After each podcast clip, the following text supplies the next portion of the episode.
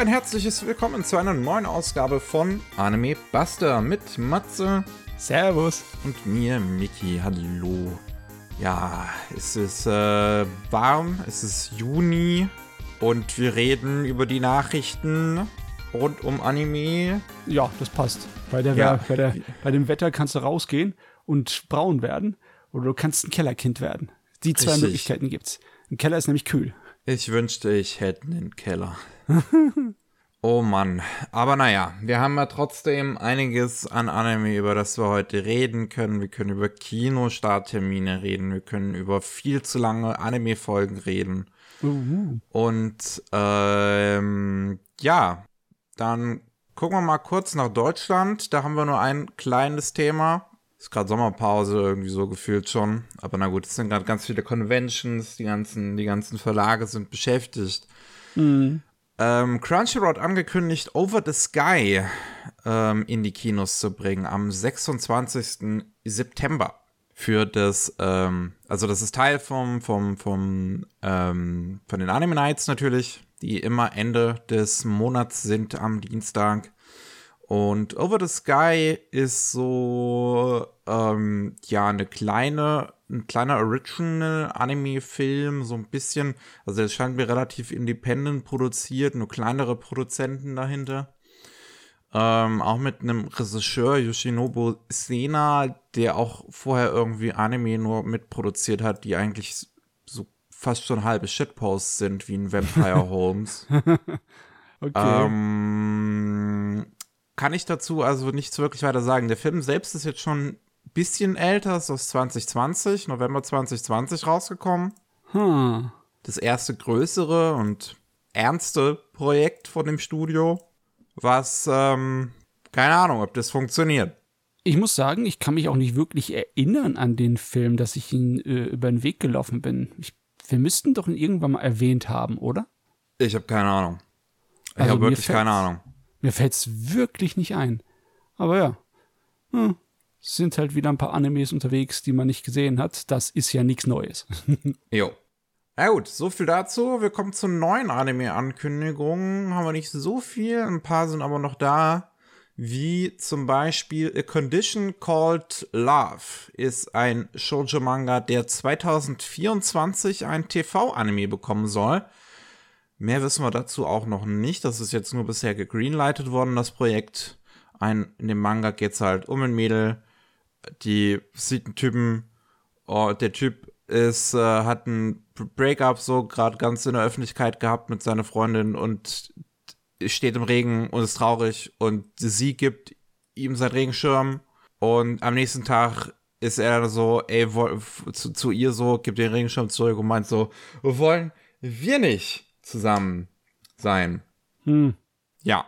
Ist aber schnell über seinen, seinen Korb hinweggekommen, über seinen letzten. Ja, manche, manche Männer sind so, I guess. Ach Gott, ja, jeder versehnt sich doch nach Beziehung. Aber ganz ehrlich, äh, das äh, scheint wohl schon länger im Ofen zu sein, das Gerät. Der Manga hat angefangen 2017 und hat einiges an äh, Bänden im Umlauf, ist sogar recht erfolgreich, ne? 13 jetzt, glaube ich, gerade, wenn ich das richtig gelesen habe, ja. Äh, 13 Bände, fast 4 Millionen Kopien im Umlauf. Ja, nett, schöne Sache. Liest sich von der Beschreibung auch nach einem relativ klassischen Gerät erstmal. Mhm. Mal sehen. Yes. Was wir noch haben, ist der Slime. Der Slime-Anime bekommt wieder. ein Crossover, The Time I Got Reincarnated as a Slime, mit Love Life. Okay. Und zwar, äh, jetzt in der nächsten Saison läuft ja das Love Life Sunshine Spin-off Sunshine in the Mirror, wo die ganzen Love Life Sunshine Figuren in einer Fantasy-Welt als alter Egos quasi drin vorkommen. Und das bekommt ein Chibi-Crossover mit ähm, That Time I Got Reincarnated as a Slime, was am 21. Juni debütiert wird. Hm. Jo, Ich meine, sehr wilder Mix. ich hatte schon erwartet, dass irgendwann mal wieder sowas wie das Isekai-Quartett kommt und dass verschiedene Isekai-Fantasy-Anime einfach so ein Gag machen. Aber dass die Idols da jetzt mit reinspringen, da habe ich auch nicht mit gerechnet. Das kam aus dem toten Winkel. Ja, Ich kann auch jetzt aus der Beschreibung ehrlich gesagt nicht ganz rauslesen, ob das eine einmalige Sache ist, ob das eine kleine Kurzserie sein soll mit so zwei Minuten Folgen oder so. Weiß ich nicht. Sind wir am 21. Juni, ob es dann Folge 1 heißt oder ob es wirklich nur diese eines, dieses eine Video im Prinzip ist. Jo, jo, jo, jo. jo. Äh, dann der beliebteste Charakter aktuell von Sanrio, das, äh, die Maskottchenschmiede aus Japan, die auch verantwortlich ist für Hello Kitty oder Agretsuko. Und da ist die beliebteste Figur aktuell Cinema, Cinema Roll. Cinnamon Roll. Ja, seit äh, vier Jahren in den Rankings von Sanrio im Charakterranking immer auf Platz 1. Ist halt ein kleines, ja, was ist das? Ähm, Marshmallow mit Ohren? ja, mit großen Flapp, Flappeohren Ja. und einem, und einem Schwanz, der sich so einkringelt. Ja. Ähm, das bekommt jetzt einen Kurzanime I Cinema Roll und der soll im Oktober auf dem YouTube-Kanal von, ja, ich glaube Sanrio dann starten oder von Cinema Roll. Ich weiß jetzt nicht genau. Vielleicht hat er auch seinen, ja, natürlich hat er seinen eigenen YouTube-Kanal, ja. ähm, und das ist da noch mal so eine Alternativgeschichte, also in der Lore. In der Lore von Cinema Roll die geht es anscheinend eigentlich irgendwie darum, dass er selbst noch eine Kaffeearbeiterin dann irgendwie entdeckt und die dann ihm so ein bisschen das Leben beibringt. Und jetzt in diesem Spin-off I Cinema Roll ist es so, als, als hätte Cinema Roll dieses Kaffeearbeiterin nie entdeckt. Ähm, Also, da mit den Überlieferungen des Cinema-Mythos äh, weiß ich nicht viel anzufangen. Aber anscheinend das Ding ist schon länger unterwegs. Da, ich, ich- sehe hier gerade, da gab es mal Cinnamon the Movie, der 2007 rausgekommen ist. Also, das Oh. ist ja anscheinend schon länger ein Ding. Kenne ich tatsächlich auch nicht, ja. Ja, das kann, das kann gut sein, dass es schon älter ist. Ich habe da keinen Überblick. Das ist halt nicht meine Welt. Ja, ich habe es auch nur zum ersten Mal mitbekommen, weil irgendwelche Streamer davon eine Menge Plüschtiere haben. Ne? ja. sonst hätte ich das auch nicht bemerkt. Äh, was wir noch haben ist, wie, wie heißt es? Snack Bass, Basu? Snack Basu? Basue? Was, was, was, was ist das für ein Wort? B-A-S-U-E. Basue. Ist das was Japanisches? Soll das das heißen?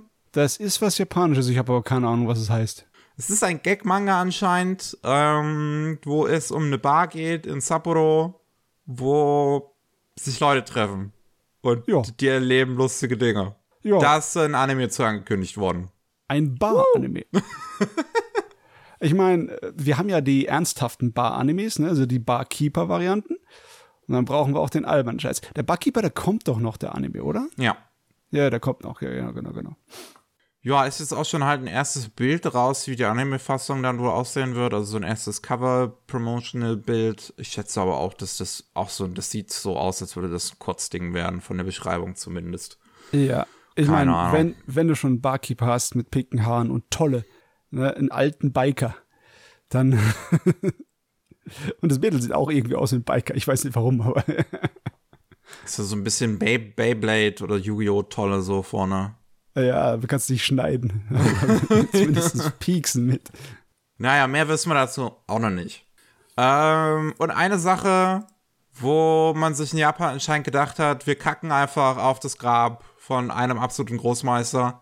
Ui. Ähm, von Tezuka. Und zwar hat man jetzt äh, angekündigt, einen AI-Manga zu Blackjack zu machen, zum 50-jährigen Jubiläum.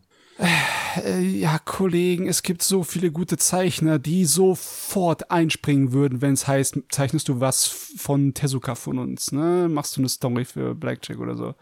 Ist auch über die Jahre oft genug passiert, ne? Aber dann jetzt in AI zu benutzen, ist halt. Ich kann es verstehen, weil es von, von Tezuka gibt es halt genug Material, auf dem du das trainieren kannst.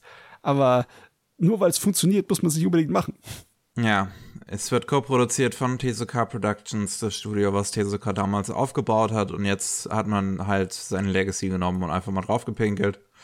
Ähm, die, die AI soll auf JetGPT 4 basieren, die dafür genutzt wird von der New Energy and Industrial Technology Development Organization, entwickelt und eine, äh, ähm, ja, irgendeine Universität, irgendeine Fakultät auch noch irgendwie mit dabei.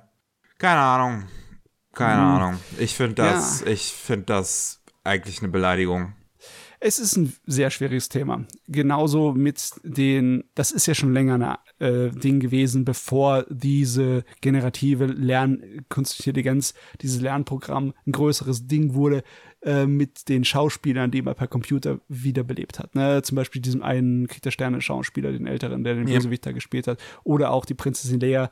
Da hat auch, also es gab keinen Aufschrei, ne? Schade, also es keinen Aufschrei gab, aber es ist doch ein schweres Thema, dass du halt, ne, ja, ich habe zumindest immer Leute auch gesehen, die sich dann beschweren. Gerade der Flash-Film aktuell soll wohl eine richtig ekelhafte Nutzung davon haben, von einem verstorbenen Schauspieler wiederzubeleben. Hm. Ich weiß auch nicht, wie ich dazu stehe, ehrlich gesagt. Selbst wenn die Familie zum Beispiel ihr, äh, ihr, ihr Segen dafür gibt, es ist ein bisschen komisch. Es, äh, es ist auch was anderes, als wenn du zum Beispiel ein Autor von einem Buch verstirbt oder von einer Buchreihe, aber die nicht zu Ende gemacht hat und dann zum Beispiel jemand anderes von der Familie beauftragt wird, wie zum Beispiel ein Freund, um das weiterzuführen. Oder wie es beim Manga ist, ne, dass der Freund von Kentaro Miura, dass der jetzt äh, ein Berserk weitermacht. Ne? Das ist für mich zum Beispiel weniger problematisch, aber halt ähm, so zu tun, ne, diese Puppe rauszuholen, die digitale Puppe für den Schauspieler ist ein bisschen ja, das braucht man nicht. Da könntest du auch mit einem anderen Schauspieler versetzen. Es geht auch. Ja. Genauso gut kann man das hier von einem anderen Manga zeichnen lassen. Ja. Also. Aber ja, die sind halt jetzt in der Phase, wo sie alles mit der AI mal ausprobieren wollen. Egal, ob sie aufs Maul fallen damit oder nicht, es muss ausprobiert werden. Ne? Was ist die nächste dumme Technologie, in der wir uns nächstes Jahr dann beschweren werden? Jetzt die letzten zwei Jahre war es dann, dann AI mhm. und davor war es NFT. Was, was meinst du, was ist dein Tipp? Was kommt als nächstes? Oh, Technologie ist wirklich unberechenbar. Ich denke mal, da wird erstmal noch eine Weile die Lernintelligenz, ne, die wird noch eine Weile lang unser Bild beherrschen, bevor die Leute kapiert haben, dass es auch nur ein Werkzeug ist, das gleich nützlich ist, aber Mensch nicht ersetzen kann. Wie immer. Na gut, kommen wir zu neuen Infos zu bereits angekündigten Dingen. Wir haben gleich zwei Folgen in Überlänge. Einmal die erste Folge von Atelier Riser, dem TV-Anime dazu, ist mit einem einstündigen TV-Slot versehen worden. Das heißt, die Folge ist etwa 50 Minuten lang. Ja. Okay. Hat mich, ist jetzt auch um, nicht unbedingt ein Titel, bei dem ich das erwartet habe, dass das Nö. mit einer Überlänge-Folge startet, aber meinetwegen. ich meine, ich will nicht böse sein, aber ich kann mir zu dem Ding nicht an allzu viel erinnern, außer an äh, dicke Schenkel. Man sieht es auch wieder auf den Promotional-Bildern hier, die jetzt dafür angekündigt worden ist. Das, ja. Das, das, fühlt sich fast schon wie ein Gag an, einfach, dass diese Schenkel so dick sind. Ja, ich meine, heutzutage ist es halt äh, fast nicht wegzudenken, dass du beim Charakterdesign irgendwie so, so ein fetischhaftes Ding drin hast. Ich meine, klar, die, äh, die, die die Zeta-Ryoki ist nicht unbedingt was Neues. Ne? Das ist schon länger ein Fall, aber naja, egal. Und was wir noch haben, am 18. Juni, das heißt an dem Wochenende, wo ihr äh, äh, das dann hören könnt, den Podcast hier, die kommt die letzte Folge von Demon Slayer Sword Smith Village Arc und die soll 70 Minuten lang sein. Oh, okay. Ja. Äh, ja, die können auch nicht einfach damit aufhören mit Folgen und Überlänge. Das, das stört mich ehrlich gesagt nicht. Und ich glaube, das, hat das, das hat auch, ähm, es hat auch eine hilfreiche, wie heißt es nochmal, es ist auch gut wahrscheinlich für ihr ähm, Pensum, von wegen, wie viel äh, Plätze zur Übertragung sie im Fernsehen dafür reservieren müssen. Ne? Vielleicht ist es einfacher, einmal einen Abend zu reservieren, anstelle von nochmal äh, drei Wochen lang einen Spot. UFO-Table hat immer so komische Folgenlängen teilweise, dass ich das Gefühl habe, dass sie so einen Sonderstatus haben bei den japanischen TVs, dass sie einfach machen dürfen, was sie wollen. Äh, ein bisschen vielleicht. Vielleicht zahlen sie auch extra, extra dafür. Sie haben ja das Geld, ne? Aber wenn man es dann zusammennimmt, dann, äh, das wäre jetzt die elfte Episode des Finale. Die erste ja. war Doppellänge, dann wären wir bei zwölf und dann die hat Dreifachlänge, dann wäre es ungefähr eine Länge von einer 14 Episoden-Episode, ungefähr äh, 14 Episoden Serie, was nicht übertrieben ist oder sonst irgendwie. Ist halt dann nur halt ein langes Finale und ein langer äh, Einstand. Ist in Ordnung. Ich stört das nicht. Für mich heißt es leider nur mehr Content, den ich sehen muss. Okay, es ist halt eine 14 statt 13 Folgen lang. Das könnte dich an den Rand der Verzweiflung bringen, aber ich verspreche dir, so schlimm ist es nicht. Ah ja, äh, was wir noch haben, sind ein paar Startdaten. Ähm, zum Beispiel für The Misfit of Demon King Academy 2 wird jetzt im Juli, ab 8. Juli von vorne äh, gestartet. Das ist ja, ich glaube, Anfang des Jahres, ja, Anfang des Jahres ist es schon gelaufen, nach sieben Episoden abgebrochen worden. Unter anderem hat man es auf Covid-19 geschoben. Ähm, und äh, ja, da soll jetzt das nochmal von vorne losgehen. Ja, ich meine, das wird auch interessant, wenn dann in Zukunft Covid tatsächlich weniger ein großes Thema ist, ob dann trotzdem immer noch die ganzen Verzögerungen herkommen, ob das jetzt systematisch ist in der Anime-Industrie. Hm, will ich natürlich nicht haben, aber unmöglich ist es auch nicht. Naja, wir haben noch ein paar Dinge, die nicht verzögert wurden. Und zwar New, der, der City Hunter Film, der neue City Hunter, oh. the Movie, Angel Dust, der soll am 8. September in den japanischen Kinos starten. Ist jetzt mit einem neuen Trailer angekündigt worden, wo wir auch mal ordentlich viel Footage sehen von dem Film. Yes, yes. Ich habe äh, letztens noch mal in den anderen neuen reingeguckt und die scheinen sich optisch ein bisschen ähnlich, aber ja, ähm, ist es dasselbe Team? Das kann, also ich kann es fast glauben. Also es sieht auf jeden Fall sich relativ ähnlich. Also die Neufassung von City Hunter, der letzte Kinofilm, dieses Shinjuku Private Eyes und der jetzt. Und das ist ja in Ordnung. Das war eine feine Produktion, nichts Besonderes, aber nett. Und das ist ja City Hunter. Ich gucke sowieso. Ja.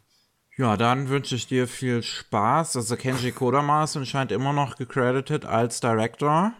Mhm ähm, der generell Director ist von dem Franchise. Also auch schon von den TV-Serien von damals und auch bei mhm. Shinjuku Wonder Eyes. Jo. Fühlt sich auch so ja. an wie die alten Sachen. Passt. Was wir noch haben, ist Keiner of the Great Snow Sea Star Sage, so heißt der Sequel-Film, ist jetzt angekündigt worden für den 13. Oktober in Japan. Mhm. Ähm, bin ich mal gespannt, wann wir den zu sehen bekommen. Immerhin ist es ja eine Co-Produktion mit Crunchyroll, ob die dann den relativ schnell hier zeigen. Das wäre natürlich schön. Sowieso, ne, das Datum ist relativ nah dran, ne? Wenn jetzt also die Fernsehserie ist erst letzte Saison zu Ende gegangen. Gell? Ja, die lief in der ersten Saison diesen Jahres und dann kriegen wir direkt noch den Film ähm, im Oktober und ich hoffe, dann ist es auch abgeschlossen, damit ich es mir angucken kann. Ja, das wäre cool. Hab ich ich habe nämlich ja. auch gewartet. Na, ich bin auch am Warten.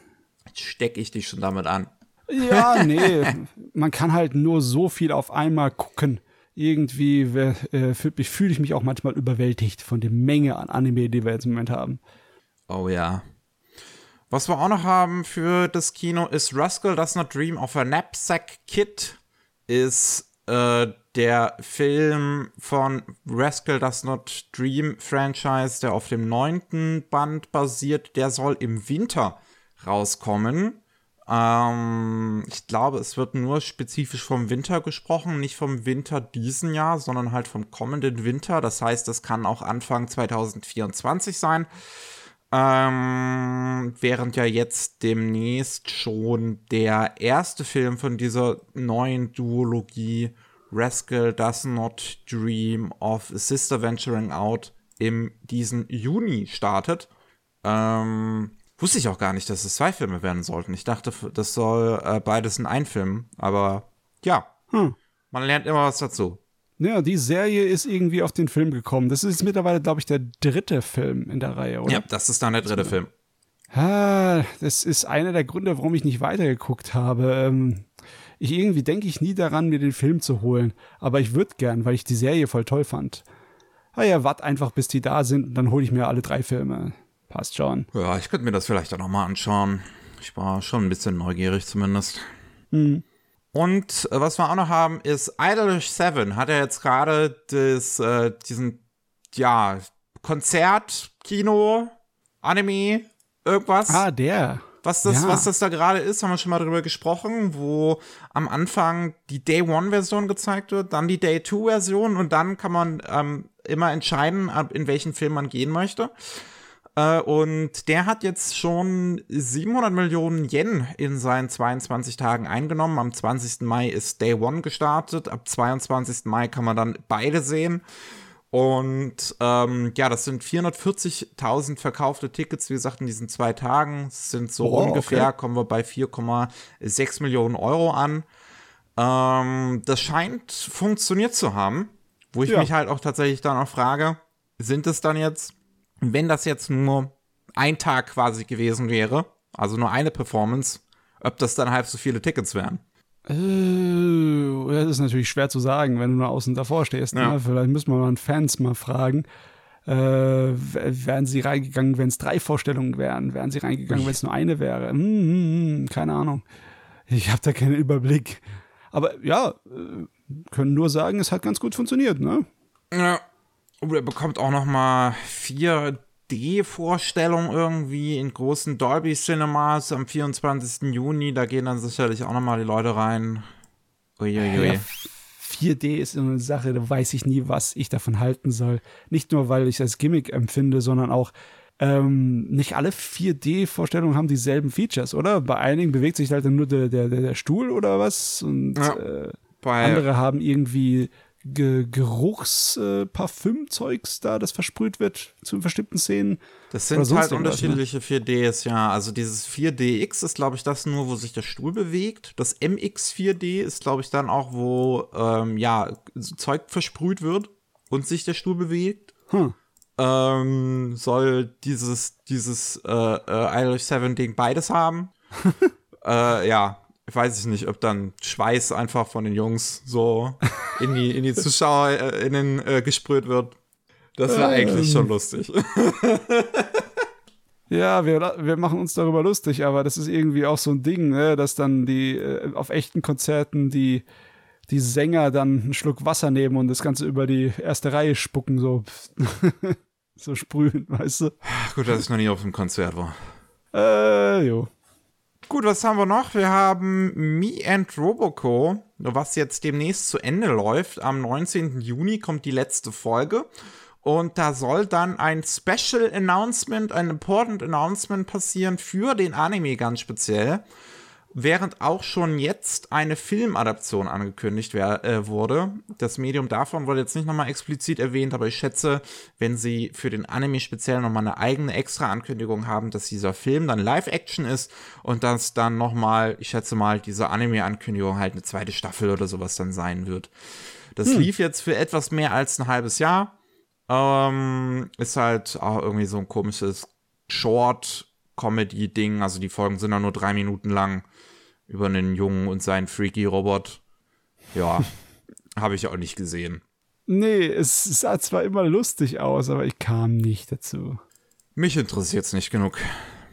Was haben wir noch? Äh, Eine letzte neue Sache und zwar Yuzuki-chan Chinoyon Kyodai, also die vier Gebrüder, die vier Yuzukis. Ähm, da ist jetzt ein erster Trailer oder mehr ein Teaser zu veröffentlicht worden, der uns halt erste Eindrücke von dem neuen Anime äh, von dem Studio hinter Natsume's Book of Friends zeigt. Mir fällt gerade ihr Name nicht ein. Ja, aber ich, ich, ich habe es ja beim letzten Mal erwähnt, wo dieses Ding hier angekündigt wurde, dass dieses Studio jetzt auch schon lange nichts mehr gemacht hatte. Und ähm, ja, ich es ganz schön finde, dass es denen anscheinend immer noch in Ordnung geht. Shuka, so heißen sie, dass sie neue Anime machen können. Und dieser Teaser sieht ganz okay aus. Ah ja, ich kann mich an das Charakterdesign erinnern. Das hatten wir ja schon mal irgendwie. Hat man das schon mal sogar eine Art von Teaser noch dazu Nee, gehabt? also oder? in Bewegung hatten wir das bisher noch nicht. Ah, okay. Ja, das kann man sich mal angucken. Gibt es auf dem Kanal von Avex Pictures den Teaser. Ähm, ist, also ist jetzt halt wirklich nichts Besonderes. Man sieht halt die vier Jungs ähm, so ein bisschen in Aktion, ein bisschen rumalbern. Das wird definitiv was, was in eine Wholesome-Richtung gehen wird. Jo, jo. Ja, da werde ich vielleicht mal reingucken. Ja, aus irgendeinem Grunde fällt mir halt auf, dass die alle so rabenschwarze Haare haben. irgendwie, ja klar, es ist normal, dass Japaner schwarze Haare haben, aber Anime-technisch bin ich es irgendwie nicht gewohnt, dass du eine ganze Brüderbagage hast, die alle so dieselbe Sorte von pechschwarzen Haar haben. Vielleicht liegt es auch an dem Design, ich habe keine Ahnung. Weiß ich jetzt nicht, ist jetzt steile These von dir. Ich kann weiß ich, auch nicht, ich warum nicht mir das aufgefallen ist. Frag mein Hirn. Ich, ich, ich kann ihm nicht das entlocken, die Lösung. Na gut, wir haben noch ein paar Themen abseits vom Rest. Wir müssen leider noch mal zu diesem Oshinoko-Thema zurückkommen, worüber wir letzte oder vorletzte Folge gesprochen haben. Okay. Ähm, ja, wo es um diese eine Episode geht, äh, die das Thema Suizid behandelt. Und ähm, ja, jetzt äh, hat die BPU Watchdog Group, das ist halt so die Broadcasting Ethics and Program Improvement Organization in Japan, die halt im Prinzip ja Beschwerden von ZuschauerInnen entgegennimmt und dann teilweise im TV ausstrahlt oder im, im, im Teletext oder, und teilweise dann auch beantwortet. Ähm, und hier ging es speziell um die Frage, die jemand eingereicht hat, dass es halt, ne, dass es diese eine Folge gibt und ähm, dass eines der Familienmitglieder, also speziell halt die Mutter von Ina Kimura, die äh, äh, Hana Kimura, die 2020 Selbstmord begangen hat, ähm, nachdem sie in Terrace House halt als so eine bisschen böse inszeniert worden ist ähm, und da ganz viel ja Online-Mobbing erfahren hat ähm, dass es da halt diese eine sechste Episode in Oshinoko gibt, die da sehr ähnlich ist. Und die Mutter da halt, ähm, ja, in einem Interview erzählt hat, dass sie das nicht gut findet, dass die, dass der Anime das so, ähm, ja, so, so ein bisschen widerspiegelt im Prinzip, was da passiert ist. Und ähm, warum sich von der Produktionsfirma ähm, und äh, dem Studio und dem Broadcaster, also die, auch den TV-Stationen und so weiter, bisher noch niemand gemeldet hat, dass jetzt Fans von dieser Serie von Oshinoko anscheinend dabei sind, die Mutter von Hana Kimura aufgrund ihrer Aussage zu mobben. Mm, das ist halt immer das Dumme im Internet. Das Internet, wir Menschen sind nicht gewohnt, mit diesen gigantischen Mengen umzugehen, die das Internet uns bietet. So viele Leute sehen das und so viele Leute können ihre äh, Meinung dazu abgeben. Wenn du auch nur aus tausend Leuten einer hast, der ein Arschloch ist und was Hässliches sagt, da hast du halt bei hunderttausend Leuten gleich 100. Hm. Ne? Und wenn 100 Leute dich anschreiben, über eine Woche verteilt, sind es trotzdem jeden Tag irgendwie so 12, 13 äh, fiese Nachrichten, die sie bekommt. Das ist einfach im Stundentakt im Endeffekt der Tag über. Ne? Stell dir das mal vor. Und das ist ja nicht irgendwie unrealistisch, dass 100.000 Leute das gesehen haben und äh, ne? Gerade also, Oshinoko ist halt ein Riesenhype, ein Riesenerfolg. Also das wird sehr viele Leute geben, die das halt gesehen haben, die dann vielleicht auch von dem Kommentar halt von Hana Kimuras Mutter mitbekommen haben und dann halt leider sehr unerwachsen reagieren. Ja, aber es ist wirklich, man muss sich das im Kopf vorführen, dass das wahrscheinlich nur die kleinste Minderheit. Das ist im besten Fall einer von tausend, ne, der da so ein Arsch ist. Deswegen ist natürlich beschissen, dass das auf die ganze, auf die Gruppe der Fans jetzt natürlich auch ein schlechtes Ja. Licht wirft. Aber ja, boah, ich weiß auch nicht, was man da wirklich machen will. Ich meine, wenn du menschliche Natur durch so große Zahlen durchhaust, dann ist es ist nicht, du kannst es mathematisch einfach nicht ver vermeiden, dass dann da die Arschlöcher auf, äh, vorkommen. Im großen Maße, ne? Ja, ich weiß, dass ich, als wir das im Podcast besprochen hatten, halt auch gesagt habe, so, dass man sollte das halt einfach akzeptieren, was Hana Kimuras Mutter gesagt hat und das auch völlig Total. verständlich ist, dass sie sich halt so fühlt, wenn sie das gesehen hat da und Ja. man sie halt deswegen jetzt nicht weiter beleidigen sollte und dann ist halt leider genau das passiert, wie du es gerade sagtest, es würden eine Minderheit sein, die das dann tatsächlich machen, aber wenn es halt eine Minderheit ist von Hunderttausenden von Leuten, sind es immer noch leider sehr viele. Ja. Ähm, und das ist dann wirklich, wirklich schade zu sehen, dass es dazu gekommen ist. Ähm, und ähm, ich, ich schätze mal, gerade so sehr, wie sich Hana Kimuras Mutter in der Vergangenheit ähm, ja dafür auch stark gemacht hat und medienwirksam gewesen ist für das ganze Thema Cyberbullying, dass ähm, sie das leider wahrscheinlich auch schon ein bisschen gewohnt ist. Ähm, also auch von anderen Themen her und auch von anderen Auftritten. Ähm, weshalb sie das, äh, ich denke mal, auch gut hoffentlich wegstecken kann, aber man wünscht sowas natürlich keiner Person, auch halt dieser Mutter natürlich nicht. Und das ist halt wirklich, nee. wirklich scheiße. Bisher. Bei so einer Situation, ja. ey, da liegt es auch daran, an den Fenster gegenzuhalten. Ja. Ne? Weil äh, dein, Stimmen werden gehört, so, als, solange sie nur genug Leute und laut genug sagen. Ne? Und ich bin mir auch sicher, mehr Fans würden sich gegen so Verhalten aussprechen als für so ein Verhalten auf dem Internet. Das denke ich auch, ja. Ja, ja, ja. Ja, bisher gab es noch kein offizielles Statement jetzt von irgendeinem TV-Sender oder von Aka Akasaka. Akasaka hat ja in der Vergangenheit zumindest schon mal ähm, angesprochen in einem Interview, dass er sich durchaus von solchen Real-Life-Events hat inspirieren lassen, wenn er das halt, wenn er Oshinoko halt geschrieben hat ähm, weil er mit seinem Manga ja auch erreichen möchte, dass ähm, ja die beschissene Seite von der ganzen, vom ganzen Entertainment-Business ähm, auch gezeigt wird. Oh ja, der hat eine ganze Menge Fokus darauf in der Serie, ja. muss ich sagen. Naja, naja. Ähm, ich schätze mal schon, dass da vielleicht noch ein Statement äh, von, von irgendwem da kommen wird, von irgendwem, der, der jetzt für die Serie verantwortlich ist und auch sagen wird, halt lasst es am Ende wird es jetzt das, was bereits passiert ist, halt leider nicht umgehen können. Aber auch die Leute, die halt Oshinoko jetzt gemacht haben, also Aka Akasaka und die ganzen Leute, die an dem Anime arbeiten, können ja im Prinzip jetzt halt leider auch nichts dafür.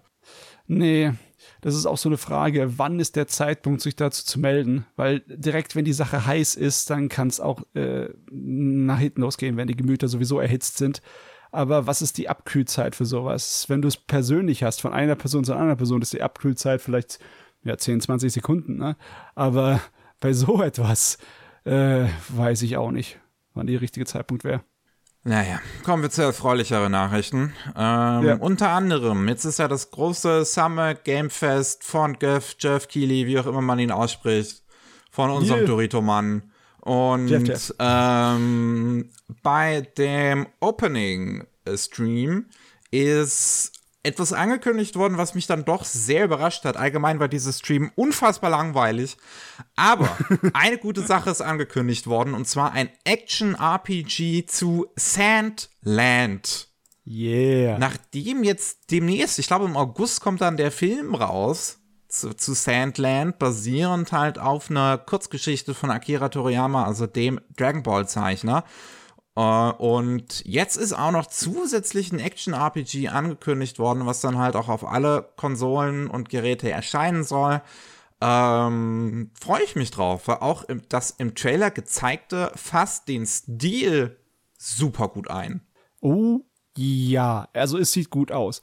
Äh, logischerweise, wenn du lange irgendwie dich mit Computerspielen beschäftigt hast, dann siehst du auch irgendwo in der Ecke, wo meine Textur ein bisschen zu verschwommen ist für diese Generation von äh, Technologie. Aber im Großen und Ganzen sieht es geil aus, besonders Licht und die Designs. Die, die, die Akira-Designs, ja. die Toriyama-Designs. Hey, hey, hey. Das ist spitze. Ein Datum ist jetzt noch nicht genannt worden, wann das rauskommt.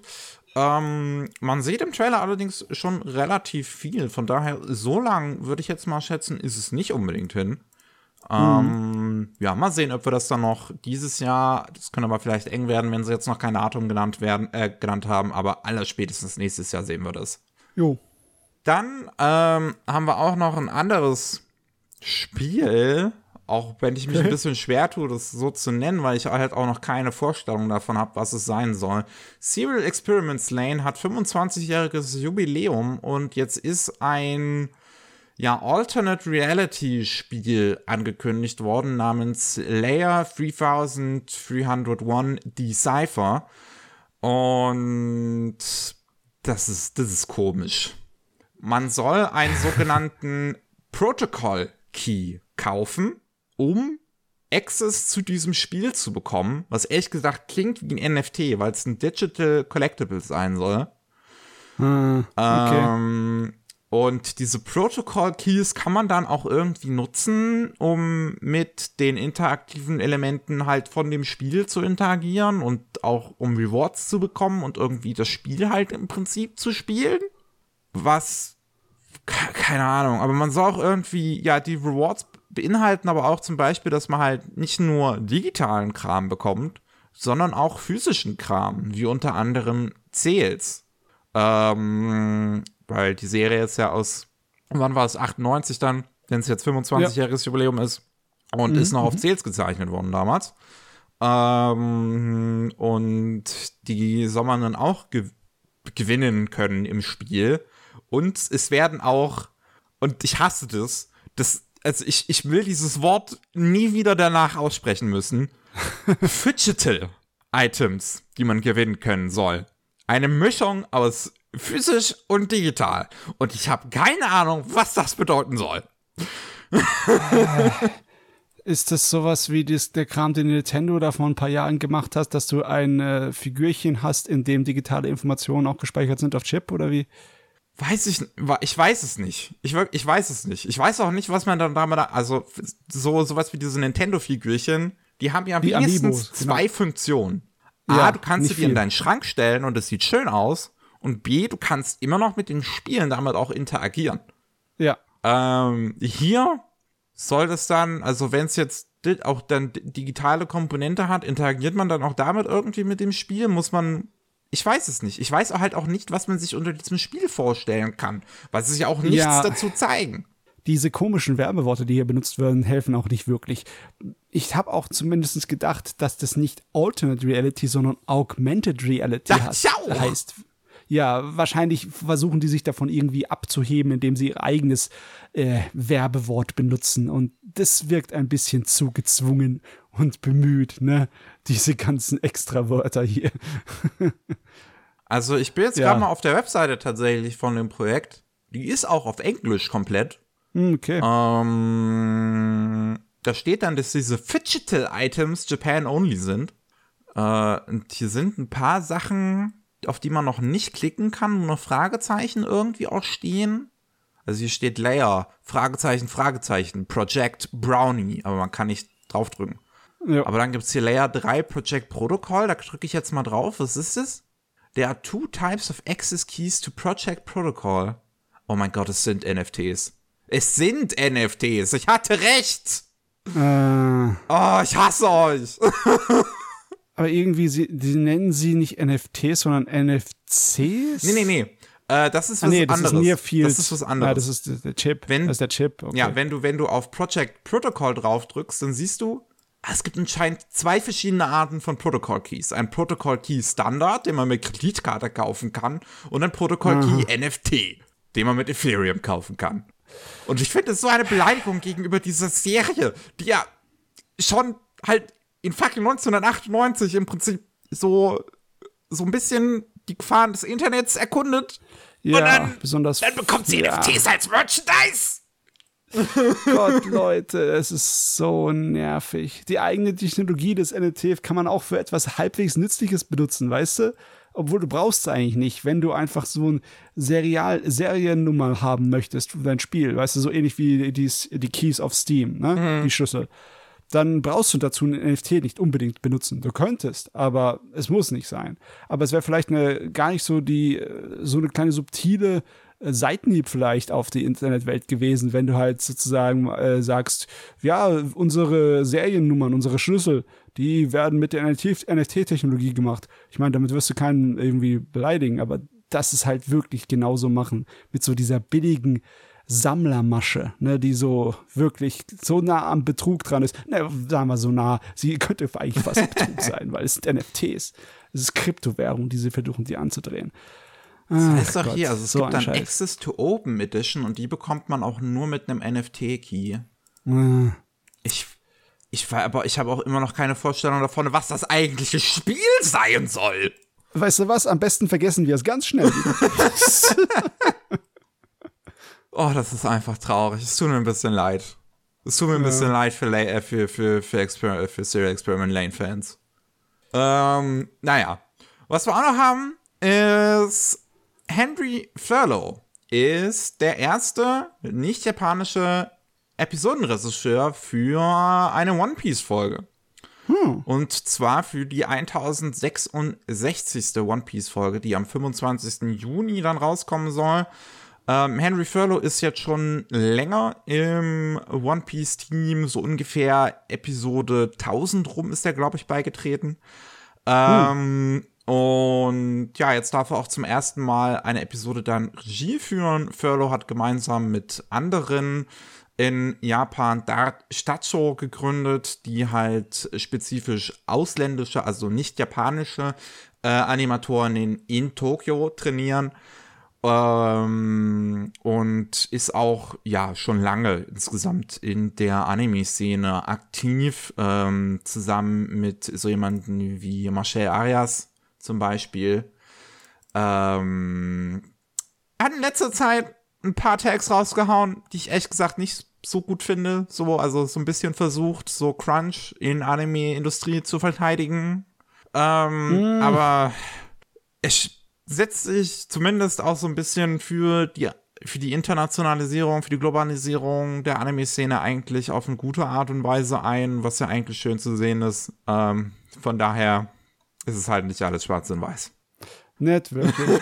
ich kann mir auch vorstellen, dass Leute, die halt so veranlagt sind, dass äh, sie wirklich darin aufgehen, ihr ganzes Leben nur der Arbeit zu, zu, widmen, weißt du? Im Sinne von wegen, dass es denen überhaupt nichts ausmacht, sondern sie total erfüllt, mhm. jeden Tag ihr, 16 Stunden daran rumzufummeln, weil es sie halt glücklich macht, dass die Schwierigkeiten haben, das nachzuvollziehen, dass es für andere Leute, die nicht so gebaut sind, ein Horror sein kann. Ja. Und ihre, ihre Leben zerstören kann, ne? Ach Gott, wer weiß, wir wissen es nicht, das ist nur Spekulation. Naja, ich äh, drücke trotzdem die Daumen. Ist ja eine schöne Sache, als äh, der erste Nicht-Japaner zu gelten, der halt eine Folge von One Piece Regie führt. Nach, ja, jetzt mittlerweile über 20 Jahren. Ja, aber das ist auch ein Ding der Zeit, ne? Viel mehr Leute, auch viel mehr Leute im internationalen Bereich sind halt aufgewachsen mit dem Stil von japanischer Animation. Und deswegen wird es logischerweise auch viel mehr geben mit Talent, die das nachmachen und nachmachen können. Und ja, die finden auch ihren Weg nach Japan, auch wenn das halt wegen Japans, äh, ja, behämmerten Gesetzen zum Einreisen und Arbeiten dort halt langsam voranstanden geht. Also wenn das besser wäre in Japan in der Hinsicht, wäre es garantiert schon mehr Ausländer im Anime-Bereich tätig. Locker. Naja, vielleicht könnt ihr auch irgendwann mal über positive Sachen, was das angeht, bei Rolling Sushi sprechen was ihr jo. jeden ähm, Mittwoch hören könnt. Wir sind nämlich durch jetzt für heute. Super. Daher, ne, mehr von uns gibt es zum einen bei Rolling Sushi, zum anderen ähm, bei Anime Slam. Da reden wir dann jeden zweiten Mittwoch über Anime und Manga, die wir in letzter Zeit so geschaut und gelesen haben. Zum Beispiel als diese Episode in der Woche, in diese in der Woche, in der diese Episode hier rauskommt, ist auch am Mittwoch eine Folge Anime Slam rausgekommen. Ja, dann bedanken wir uns fürs Zuhören und man hört sich hoffentlich auch beim nächsten Mal. Tschüss. Ciao.